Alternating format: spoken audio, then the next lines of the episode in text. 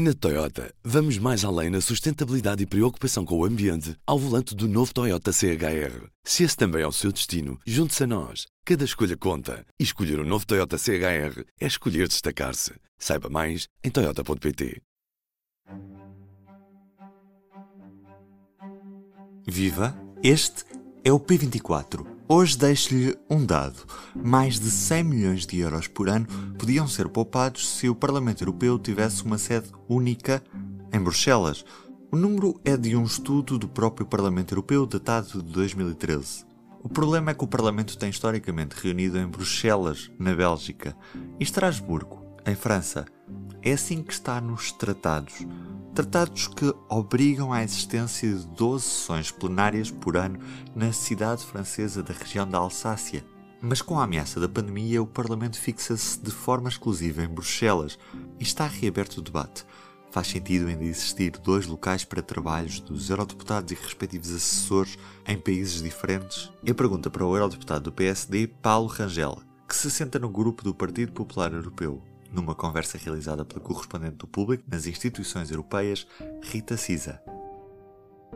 A pergunta que, que lhe fazemos é se está a favor ou contra as sessões do Parlamento Europeu em Estrasburgo. Vamos cá ver. Genericamente, estou contra que haja uma dupla sede. Quer dizer que, eh, portanto, independentemente da pandemia, eu acho que o Parlamento Europeu deve ter uma única sede, ou em Bruxelas ou em Estrasburgo. Aquilo que seria natural é que fosse em Bruxelas. Embora até goste de Estrasburgo mais do que Bruxelas, mas isto não é uma questão de gosto, não é? Bom, depois, eh, o que acontece aqui é, neste caso, eh, essa posição de, digamos, de princípio, que já tem mais de dois terços dos votos dos eurodeputados. Todos os anos há votos sobre a questão de se devia haver uma sede ou duas, e dois terços são contra a existência de duas sedes.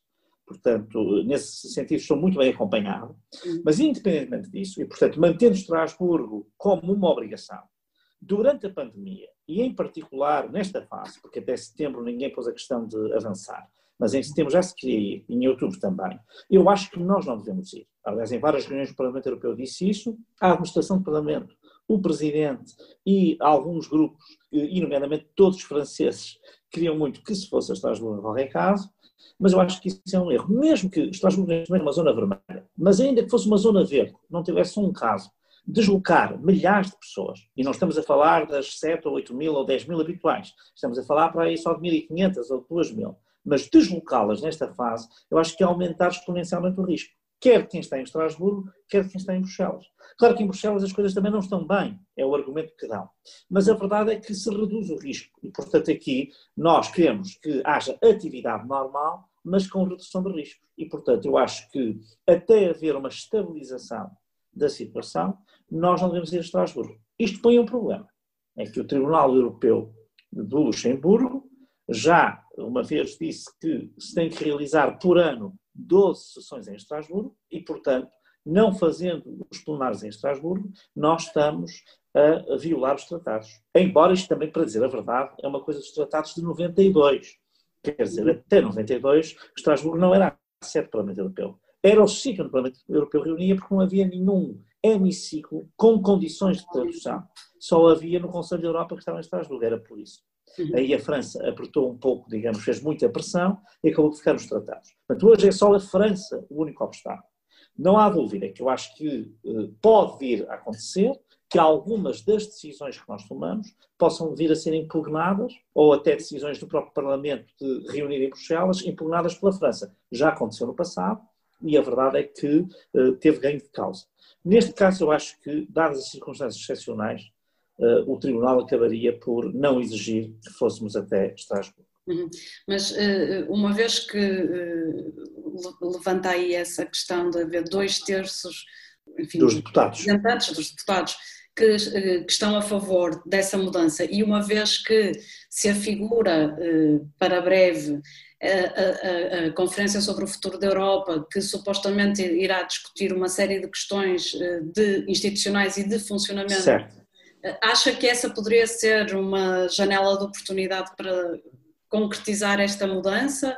Ou, ou, ou de facto a oposição da França será sempre inevitável? Eu acho que este era, era, grande, era o grande momento para o fazer. Eh, já foram ensaiadas várias alternativas para rentabilizar os edifícios de Estrasburgo, porque era uma questão também que se punha, porque, portanto, a França tratou logo, em 92 isto foi decidido, e a França tratou logo, em 99, de já ter um edifício construído para tornar de facto irreversível, não é? Uh, sinceramente, eu acho que a França nunca vai aplicar isto. Eu vejo agora a ferocidade com que o presidente Macron, mas não só, todos os meus colegas franceses uh, uh, uh, contestam a decisão de estamos a fazer os plenários em Bruxelas transitoriamente até estabilizar a situação da pandemia, até no fundo haver uma melhoria que no fundo permita as viagens em termos normais, como antes se fazia, que sinceramente eu acho que a França nunca vai abdicar disso. E também a verdade é uma, a Alemanha não está muito interessada nisso porque Estrasburgo foi uma cidade que ao longo da história oscilou entre, digamos, a Alemanha e a França. Ao se lhe dar o estatuto de uma capital internacional, eh, na verdade ele é território francês, mas também não é bem. E, portanto, a Alemanha resgata um pouco o seu passado também. E por isso, quer o Luxemburgo, que também tem algumas instituições europeias e por isso não quer sedes únicas, não é? Quer eh, a Alemanha, quer eh, a França, têm sido muito defensoras desta linha de manter, eh, digamos, esta, esta, esta, esta irracionalidade, porque isto não só implica um enorme dispêndio do ponto de vista logístico, mas mesmo financeiro. Nós estamos a falar de 200 milhões de euros anuais que são despendidos por termos duas sedes. E isso, de facto, é uma coisa que eu acho que os eleitores e os cidadãos eh, não compreendem. Mas acha que os argumentos para, para manter este estado de coisas são eminentemente simbólicos, porque já não há muito, do ponto de vista político, que justifique não é? que se. Não, eu, não, vamos cá, eu acho que eles são simbólicos para a França, claramente. É? A França uhum. quer ter uma capital. Uh, não há dúvida que Estrasburgo tem uma coisa, como a leste em Bruxelas, como a leste em Luxemburgo é que no fundo se fala uma língua românica e uma germânica, portanto, uhum. elas são cidades nesse sentido bilíngues sempre fora, não é? E não é por acaso, portanto, que elas são as capitais. Uhum. No caso do Luxemburgo e, da, e da, de Estrasburgo é o francês e o alemão, no caso eh, de Bruxelas é o francês e o holandês, mas, enfim, no fundo, de facto, existe isso, há esse lado simbólico, para a França, portanto, isto é uma coisa importante, mas isto também é uma questão financeira e económica para a região da Alsácia, porque assim como nós nos queixamos amargamente de termos perdido muito com a pandemia no turismo, a circunstância de não haver esta deslocação de uh, uns largos milhares de pessoas uh, uma semana inteira uh, para Estrasburgo faz com que os hotéis, os restaurantes, a economia da região sofrem imenso.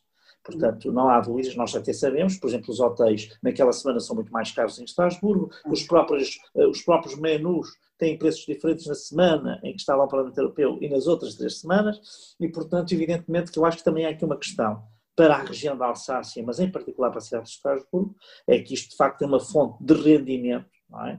Mas também de importância da cidade, quer dizer, do ponto de vista de uma cidade, qualquer cidade portuguesa que tivesse uma coisa dessas também não a queria perder. O que eu digo é que a França tem uma posição demasiado intransigente do meu ponto de vista e que, e que cai muito mal, eu acho, às lealdade dos cidadãos. E a verdade é que uh, uma das coisas que eu acho que, que, o Parlamento poderia fazer, mas isso era um grito do Ipiranga, era aprovar ele próprio, decidir contra os tratados, que como representa os cidadãos europeus, ele ao menos ele tem que ser soberano para escolher onde é que reúne. E aí teria dois terços para fazer, ou mais até. E eu acho que isso seria um ato muito importante para a democracia parlamentar europeia, porque pela primeira vez o Parlamento dizia: não, não, eh, nós somos um órgão com eh, representação direta dos cidadãos e, portanto, eh, nesse sentido, nós pelo menos temos que ser nós a definir qual é a nossa sede. Neste momento está na mão dos governos nacionais e, e os governos nacionais, especialmente a França, tem aqui um direito de veto eh, e sozinha pode travar isto. Sim, e, e, também não é previsível que com uh, o Presidente do Parlamento Europeu, David Sassoli, isso venha a acontecer, porque todos os, todas as comunicações que ele tem feito relativamente a esta possibilidade não. de ficarem em... O Presidente Sassoli está completamente em linha, eu ainda falei com ele na segunda-feira sobre este assunto, por sinal, pessoalmente, e eh, sinceramente ele está completamente em linha com os argumentos da França, Portanto, o que ele diz é que, por uma questão de responsabilidade e de conselho médico, não é? portanto, dos serviços médicos do Parlamento, neste momento nós não devemos fazer isso. Mas ele até pensa em formas de compensar depois a França, mais tarde, de alguma maneira, compensar Estrasburgo por este tempo em que as pessoas não, não, não puderam lá ir. E, portanto, ele claramente está nessa linha, enfim, claro que ele sabe que há uma sentença do Tribunal de Justiça a dizer isso mesmo, a confirmar isso, eh, e, portanto, eu penso que ele também não quer é aumentar as incertezas jurídicas, não é? E, portanto, quer deixar muito claro que o Parlamento reconhece que devia estar em Estrasburgo, mas por razões uh, médicas não pode estar neste momento. E assim que elas desaparecem. E é verdade uma coisa, é verdade que para a sessão de setembro estava tudo rigorosamente preparado ao milímetro. O Parlamento fez um investimento brutal para garantir as condições de segurança, digamos, uh, em Estrasburgo. Uh, o briefing sobre as medidas tomadas demorava mais de 40 minutos.